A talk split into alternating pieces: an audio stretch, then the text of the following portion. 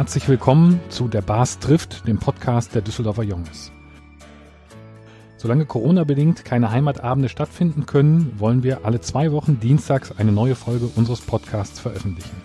Unser Bars, Wolfgang Rolzhofen, spricht mit einer Düsseldorfer Persönlichkeit über aktuelle Themen, die für die Stadt und auch für unseren Verein wichtig sind. Mein Name ist Christian Herrndorf und ich moderiere das Treffen. Unser heutiger Gast ist Andrea Richter. Sie ist in Franken geboren und aufgewachsen und kam 2001 nach Düsseldorf. Seitdem arbeitete sie als Lehrerin an der Christophorus Grundschule in Wersten und hat dort so ziemlich alles unterrichtet, außer Englisch und Eislaufen. 2015 hat Andrea Richter die Leitung der Schule übernommen, die zum selben Zeitpunkt auch zu einer jahrgangsgemischten Schule geworden ist. Wir wollen heute mit ihr darüber sprechen, was die meisten von uns nur in der Theorie kennen, also aus den Vorgaben von Bund und Ländern, die wir täglich in den Nachrichten hören, wie sieht das in der Praxis aus? Wie meistert eine Schule ihren Alltag in Corona-Zeiten? Lieber Bas, welche Frage liegt dir bei diesem Thema beim Thema Schule besonders am Herzen? Lieber Christian, vielen Dank. Liebe Frau Richter, ich freue mich sehr, dass Sie heute bei uns sind. Zunächst einmal losgelöst von Corona. Wie funktioniert eine jahrgangsgemischte Schule in der Praxis? Ja, zunächst einmal erstmal schönen guten Abend und danke für die nette Begrüßung und die Einleitung. Und jahrgangsgemischte Schule ist manchmal schwer vorstellbar für Leute von außen, die also Schulsystem nicht kennen oder die traditionellen von früher. Vielleicht einfach nur, um es besser zu verstehen. Grunde genommen, wenn man jetzt auf Kindheit schaut, auf Jugend schaut, auf Erwachsenenalter, wir leben permanent in heterogenen Strukturen. Die Kinder wachsen mit Geschwistern auf, die Kinder sind mit verschiedenen Altersgruppen in einem Kindergarten und auch später im Berufsleben ist es so, dass wir alle unterschiedlichen Alters an sind. Nur in der Grundschule hat man das Modell des, der Altershomogenität. Und das ist natürlich was, das im Grunde genommen aber eigentlich nur ein Trugschluss ist. Das heißt, innerhalb einer Klasse, auch wenn sie homogen ist, ich sage Jagen eins, zwei, drei oder vier, haben wir natürlich trotzdem eine Heterogenität. Ich habe mal, wenn ich eine vierte Klasse nehme, ich habe hier den schwachen Hauptschüler, Hauptschülerin und die starken, leistungsstarken Gymnasiasten und ich muss alle letztendlich natürlich auch hier gemeinsam unterrichten. Und was wir in der jahrgangsgemischten Schule machen, also wir haben eine Klasse, die hat Jahrgang eins, zwei, drei und vier in allen acht Klassen. Wir weiten das Ganze einfach nur aus. Das heißt, wir gucken auf die Individualität, was brauchen die Kinder, wo müssen wir ansetzen, gemeinsam lernen und ja, da gehen wir dann rein. Welche Vorteile hat diese Herangehensweise aus Ihrer Sicht? Also erstens mal ist es der Vorteil, dass wir natürlich den individuellen Blick auf das Kind haben. Das heißt, was braucht das Kind? Wo ist das Kind? Wie kann es gut lernen? Und der ganz große Vorteil, von dem wir am meisten natürlich profitieren, ist der soziale Aspekt. Das heißt, die Kinder untereinander achten mehr aufeinander, die lernen voneinander und das ist ganz wichtig. Und wer lernt mit wem wo? Alle lernen gemeinsam im Klassenraum, aber bei uns ist es so, wir haben also jede Nische in der Schule versucht, noch mit einem Tisch, mit einem Stuhl zu besetzen. Das heißt, die Kinder sitzen allein, zu zweit mit Partner in einer kleinen Gruppe irgendwo, suchen sich einen Platz und arbeiten dran.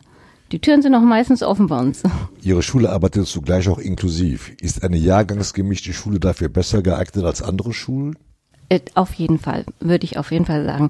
Weil gerade eben die, die inklusiv beschulten Kinder, die also eine sonderpädagogische Förderung brauchen, die gehen vielmehr, ich sag mal, im positiven Sinne unter, in der Form, dass sie nicht so auffallen. Das heißt, auch die sind individuell drinnen, die Stärken kommen heraus. Wir können sie bei den Schwächen besser unterstützen. Die Kinder helfen sich gegenseitig viel mehr. Und was auch ein wichtiger Aspekt ist, die Kinder, wenn sie eine Klasse wiederholen müssen, also fünf Stundenlehrer brauchen, verlassen ja ihre Klasse nicht, also ihre gewohnte Sozialform. Das heißt, sie bleiben einfach nur innerhalb der Gruppe noch mal ein Jahr länger bestehen. Kann man denn da als Kind überhaupt sagen, in welcher Klasse man ist? Also ist man da auch in der 2a oder der 3b? Bei uns ist man in der 1-4a oder 1-4b oder 1-4c. Was ist 1-4b? Das bedeutet 1-4, das ist uns so gegeben worden, also ähm, vom Schulverwaltungsamt, das bedeutet okay. Jahrgang 1 bis 4 und dann ist es die Klasse A, B, C oder D. Okay. Und wir haben eigentlich in der Regel Tiernamen. Das heißt, bei uns ist die Mäuseklasse oder die Delfinklasse. Dürfen die Kinder das Tier selber aussuchen? Nein, das hat einmal vor langer, langer Zeit die Lehrkraft bestimmt und seitdem ist das dann die Mäuseklasse oder die Papageienklasse. Ich hatte die Papageienklasse immer. Ähm, wir müssen dazu vielleicht eine Anmerkung machen. Wir haben diese Folge unseres Podcasts vor den Osterferien aufgezeichnet. Das heißt, wir sprechen über das, was bis zu den Osterferien galt. Wir wissen nicht, wie die Situation danach sein wird und welche Regeln dann gelten. Liebe Frau Richter, wie sieht im Moment der Alltag aus, beziehungsweise wie sah er vor den Osterferien in Ihrer Schule aus? Wie ist das organisiert? Also momentan sind wir in dem sogenannten Wechselsystem. Das heißt, wir haben immer nur die Hälfte der Klasse in der Schule und die Kinder unterscheiden halt zwischen einem Tag Präsenztag, der nächste ist dann Distanzlernen. Lernen. Und ähm, das immer in einen täglichen Wechsel, so dass die Gruppen kleiner sind. Dadurch können wir natürlich individuell mit den Kindern lernen und aber wir können eben die Hygienemaßnahmen besser einhalten, wie Abstandswahrung. Durchmischung der Klassen haben wir sowieso schon seit Anfang des Schuljahres vermieten. Äh, letztendlich ist das ja auch das System, das uns vom Kultusministerium vorgegeben wurde. Und ja, damit versuchen wir durchzukommen mit dem Blick eben auf die Kernfächer. Also Mathematik, Deutsch, das sind halt die Kernkompetenzen, die wir unterrichten. Und dann kommen noch die anderen Fächer jetzt ein bisschen Englisch dazu. Und voraussichtlich, wenn es nach den Osterferien mit dem Wechselsystem weitergeht, werden wir dann auch die Nebenfächer noch mit reinholen, wie Religion, Kunst, Musik und Sport. Das heißt aber, es kommt immer die halbe Delfinklasse oder die halbe genau. Papageienklasse genau. kommt Richtig. am Montag und die andere Hälfte kommt genau. dann am Dienstag und freitags tauschen die wahrscheinlich. Ganz genau. Wir haben das so gemacht, wir haben die D-Tage, also Dienstag und Donnerstag und die M-Tage Montag und Mittwoch und am Montag kommen eine erste und vierte Klasse und Dienstag zweite und dritte Klasse immer. Wie sieht das dann in den Pausen aus? Also das, das stelle ich mir auch schwierig vor. Also klar, es ist nur die Hälfte der Schülerschaft da, aber trotzdem werden Sie eine Menge Schüler da haben. Wie, wie macht man das dann auf dem Hof? Wir haben den Pausehof unterteilt, im Moment in zwei Areale und die gehen dann aber in einem Wechsel auch raus. Das heißt also, das Partnerklassensystem AB ist dann in den ersten zehn Minuten im Pausenhof und in den zweiten zehn Minuten ist es dann in der Frühstückspause und dann wird gewechselt mit dem Partnerklassensystem CD. Das okay.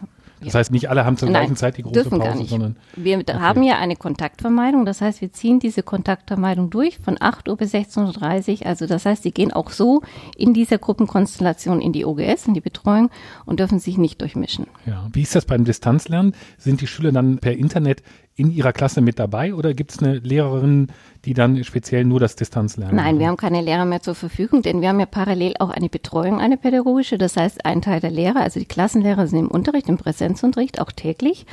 Und der andere Teil ist in der Notbetreuung. Also die, das heißt, die Lehrer, die ich noch übrig habe mit den Erziehern, die stemmen dann die Betreuung. Also die Kinder, die dann eben nicht Präsenzunterricht haben, aber auch zu Hause eben nicht lernen können, weil die Eltern arbeiten gehen müssen.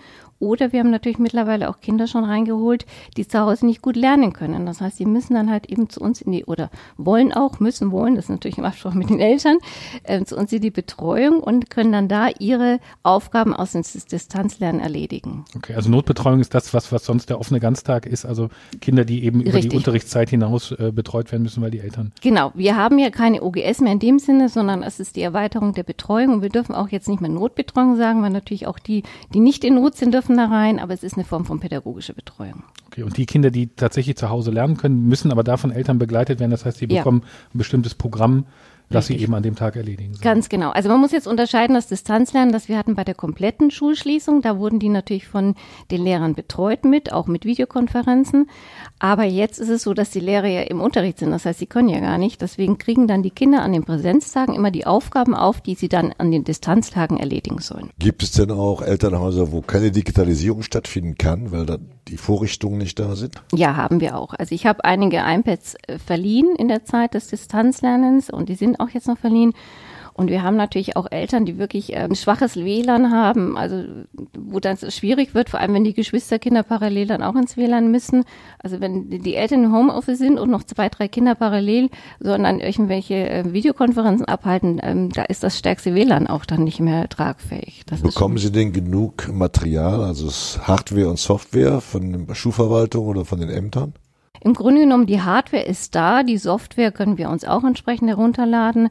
Das ist gar nicht die Problematik, sondern die Problematik sind eher eigentlich die, die Geräte dann bei den Familien, zu bei Hause, denen zu Hause ja. und vor allem auch das WLAN und auch die Zeit. Man muss sagen, auch viele Eltern haben gar nicht die Möglichkeit, in dieser langen Zeit die Kinder zu unterstützen, weil sie ja selber hm, oft mehr Kinder haben und zum Teil ja auch arbeiten müssen. Also es ist schon ein schwieriger Spagat, der da geleistet wird. Wie hat sich das zurückliegende Jahr auf die Kinder ausgewirkt?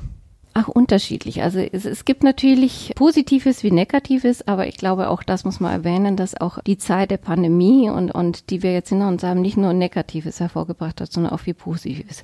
Also worunter die Kinder am meisten leiden, und ich glaube, das tun wir alle in der Gesellschaft, ist einfach die Kontaktreduzierung. Dass man sich nicht mehr mit den Kindern treffen kann, mit allen in der Klasse oder mit den Freunden oder mit denen aus der anderen Klasse. Das heißt, man ist reduziert auf wenige Kontakte. Man ist auch körperlicher reduziert. Also gerade Grundschulkinder möchten auch gern mal kuscheln und auch mal die Lehrkraft umarmen. Auch das geht nicht mehr. Das ist das Negative. Positiv muss man sagen, die Kinder haben, glaube ich, in dieser Zeit gut gelernt, sich auch mal ein Stück äh, zurückzunehmen und zwar auch im positiven Sinne. Also auch in der Gesellschaft ist es ja so, dass wir oft sehr individuell durch die Gegend gegangen sind, auch ein bisschen rücksichtslos.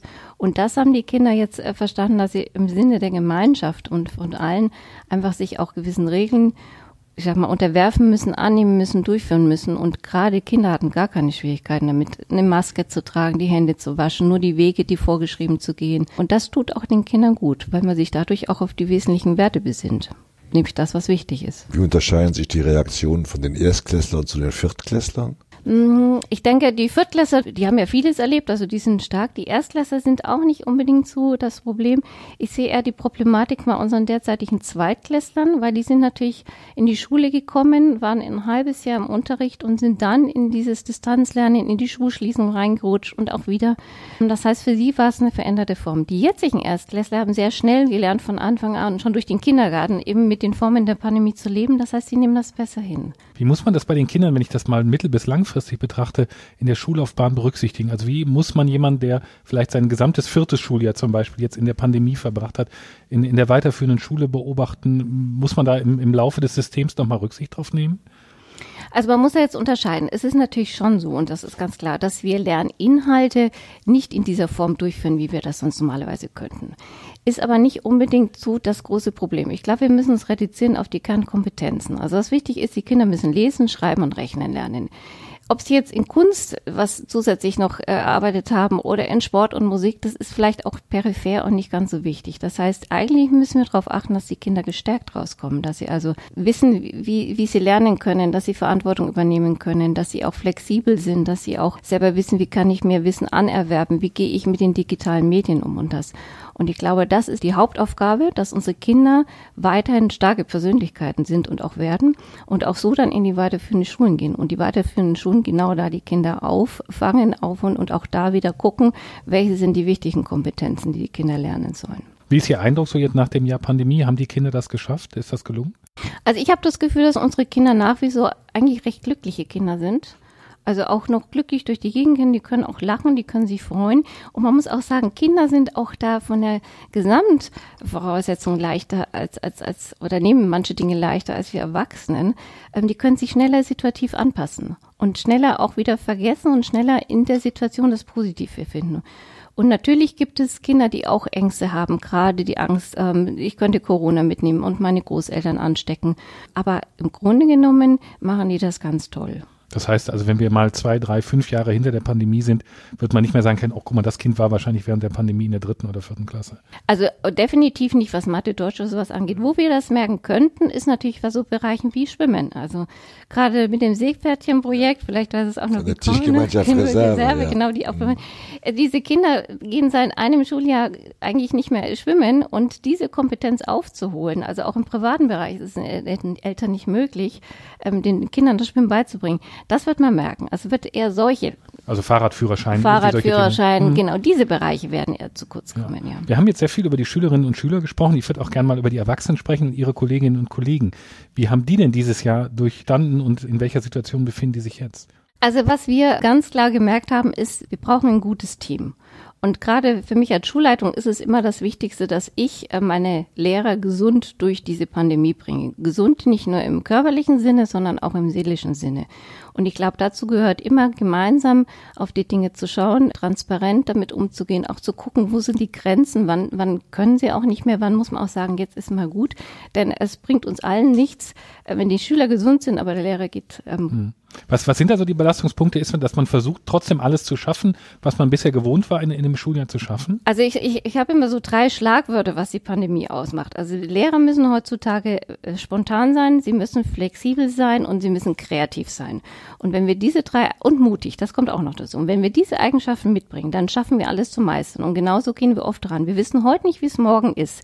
Und da einfach eine gewisse Grundgelassenheit zu bekommen, ist, glaube ich, ganz wichtig. Und das geht nur, wenn man auch gemeinsam noch miteinander lachen kann und gemeinsam drauf guckt, sich austauscht und auch manchmal sagt, wir warten vielleicht auch mal ab, bevor wir jetzt so wieder in den Aktionismus verfallen. Haben Sie positive Erfahrungen gemacht in dem letzten Jahr durch die Pandemie mit Ihren Kollegen? Ich habe das Gefühl, ich mache permanent positive Erfahrungen mit meinen Kollegen. Da sind Sie ja glücklich. Ja, doch, nein, dran. ich muss sagen, wir sind ein gutes Team. Wir versuchen gemeinsam auf vieles zu schauen. Ich glaube, die positiven Erfahrungen liegen immer darin, wenn eine Person doch mal erkrankt. Also jetzt zum Glück, wir hatten noch keine Corona-Kranken, also dass die anderen das mittragen und dass es überhaupt kein Thema ist, gemeinsam drauf zu gucken und sofort zu schauen, ach ja, da geht's nicht, da springe ich ein, das machst du und das mache ich. Sind die Kolleginnen und Kollegen fitter geworden durch die Digitalisierung? Definitiv.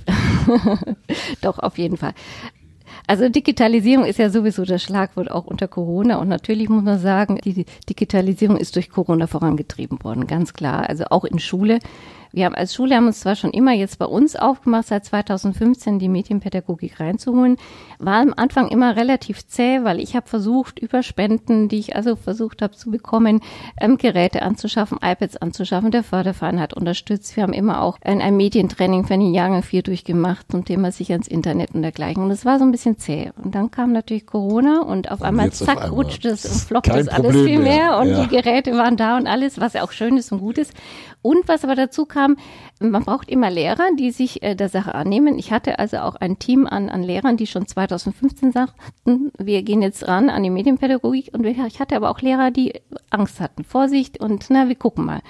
Jetzt wurden wir gezwungen. Also wir mussten natürlich von heute auf morgen. Und deswegen kann ich auch nicht sagen, dass die ältere Generation jetzt weniger mit den Geräten arbeitet oder mit dem Internet oder dergleichen, sondern das ist gleich und die haben alle Interesse dran gefunden. Und ich glaube auch, ähm, auch wenn wir nicht mehr die Pandemie haben, diese Formen bleiben in Schule bestehen. Das bleibt. Ja. Was wünschen Sie sich für die Zeit nach der dritten Welle? Was ich mir wünsche, ich glaube, ich wünsche mir, dass das ein oder andere mitgenommen wird also gerade, dass man vielleicht mal verhärmte Strukturen eben aufgelöst hat, dass man in vielen Bereichen neu gedacht hat, dass man die positive, auch die Besinnung auf die wichtigen Werte mitnimmt. Aber was ich mir am meisten wünsche, ist, glaube ich, dass man wieder in der Gemeinschaft offener und, und leichter miteinander umgehen kann. Sich mal wieder umarmen kann, sich begrüßen kann, sich nicht überlegen muss, bin ich jetzt eineinhalb Meter weg oder darf ich mal ein bisschen näher an eine Person heranrutschen. Sie haben es gerade schon angedeutet, Sie haben das Thema Digitalisierung auch vor der Pandemie viel durch Eigeninitiative vorangebracht. Was kann man da vielleicht andere Schulen auch mitgeben? Was, was muss man tun? Was, was muss man suchen? Oder welche Partner braucht man auch äh, dafür, um sowas voranzubringen? Also erstmal braucht man natürlich innerhalb des eigenen Teams Personen, die sagen, ich möchte. Denn eine Person allein kann das nicht schaffen. Also es müssen mehrere sein, die dann gemeinsam sich auf den Weg machen. Dann muss man natürlich schauen, was bekommt man sozusagen innerhalb der Schule, welche Ressourcen haben wir und was brauchen wir von außen. Und was gerade die Digitalisierung anging, war es auch notwendig, ich sag mal, Partner von außen zu bekommen. Der Förderverein ist immer wichtig, der natürlich auch Spendengelder gut verwalten kann.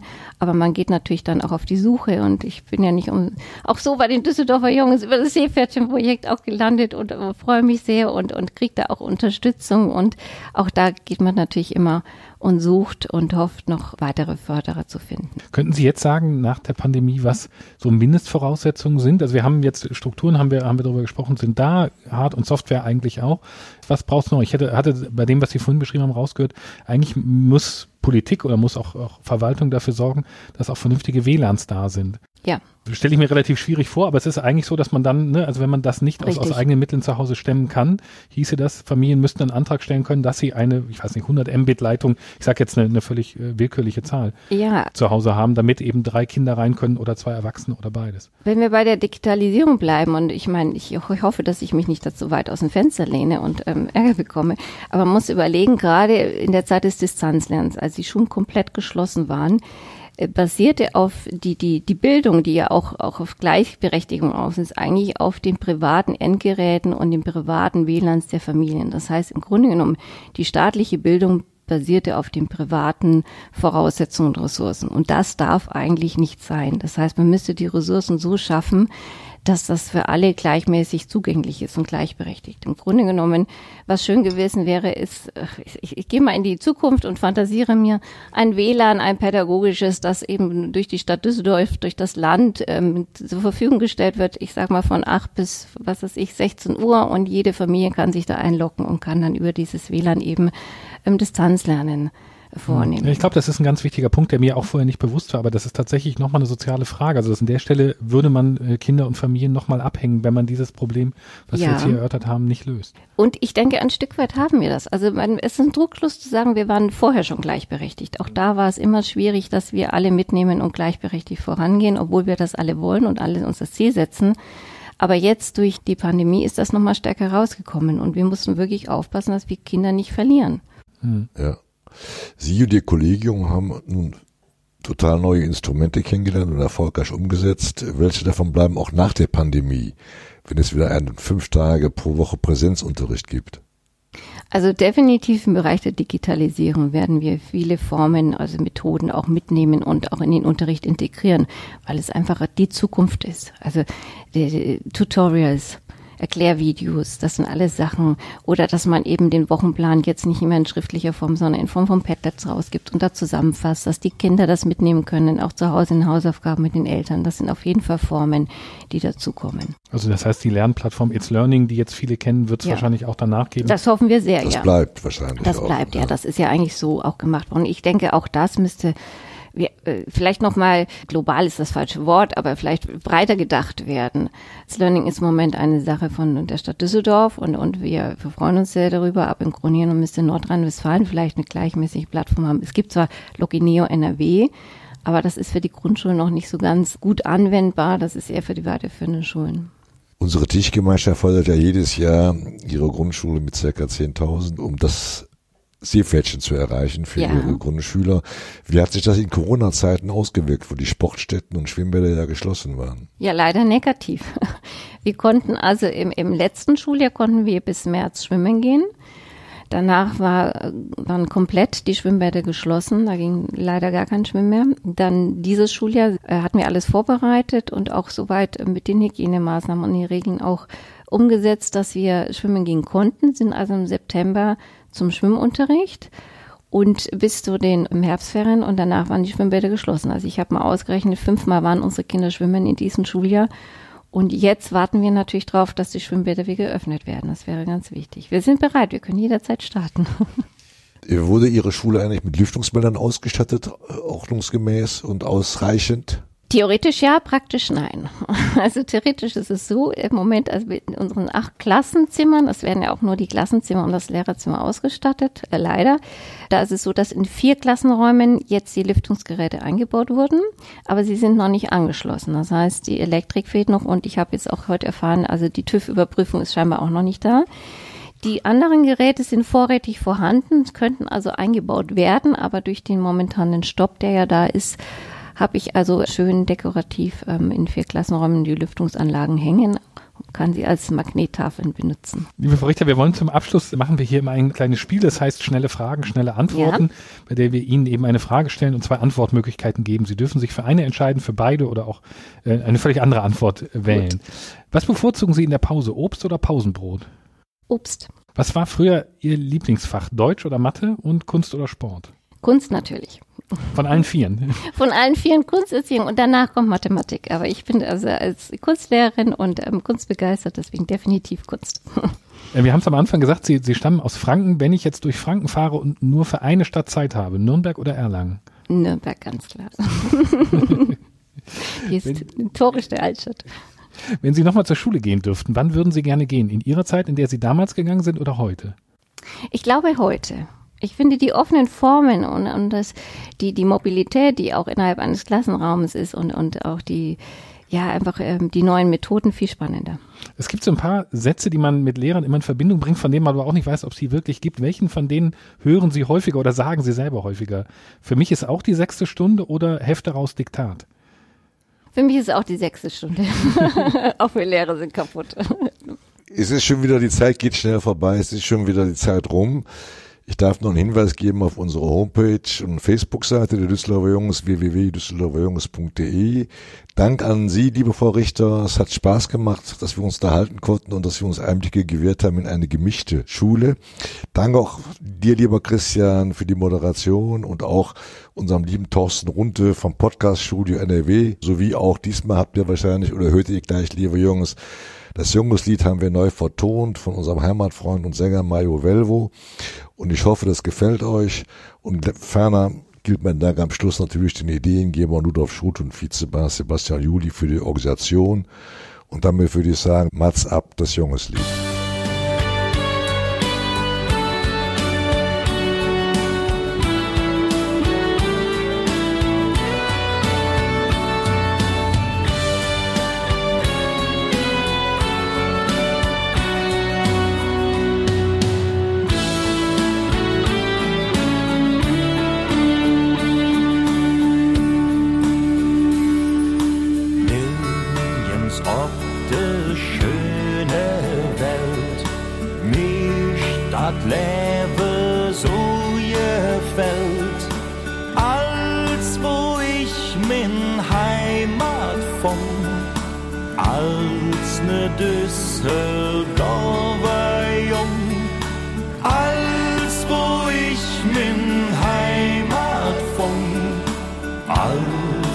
Dies ist